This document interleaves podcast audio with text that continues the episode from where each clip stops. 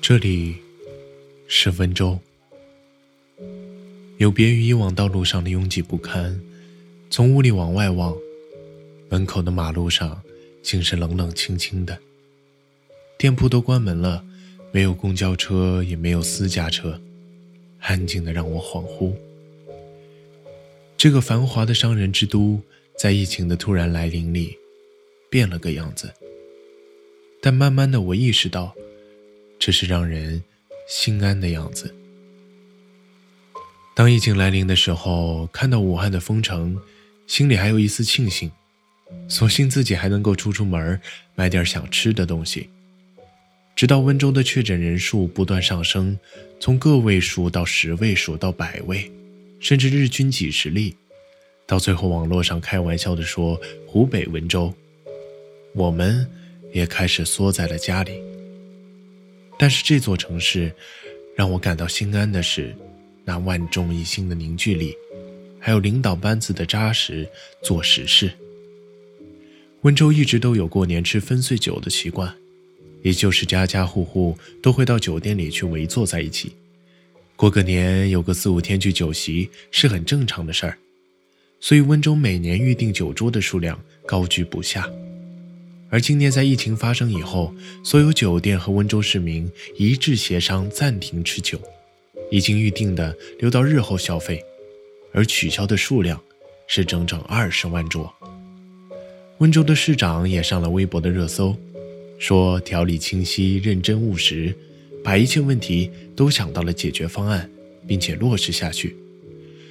看到微博上一条条夸赞的评论，也不禁心里升起不少的自豪感。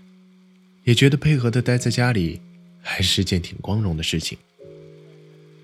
看着网络上所有人众志成城，世界各地也在夸奖中国速度、中国力量。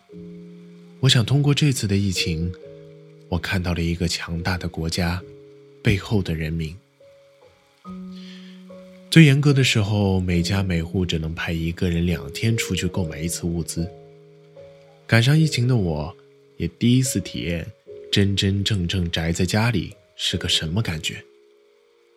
我觉得比起以往最大的不同就是，这一次是真的二十四小时和家人陪在一起，每一顿都一起吃，聊很多以前错过的话，一起看电视。小时候在爷爷奶奶身边长大的我更加觉得特别，因为很少能跟爸妈待在一起这么久了吧。但是随着时间一天天过，醒来就是吃、刷手机、打游戏的我，也感到了厌倦。我开始觉得，难得有这么两个月宅在家里自我支配的时间，不如去完成那么一件有意义的事情。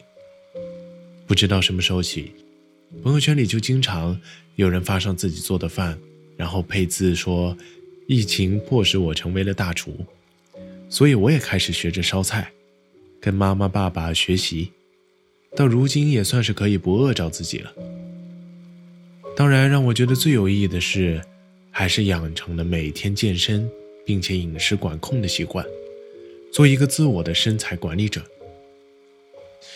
我觉得疫情当然让我们失去了不少东西，比如一些相对的自由，但也很难得、很难得的留给了我们与自我相处的时间。那么，何不用这个时间，去完成一些你一直想做却没做的事儿呢？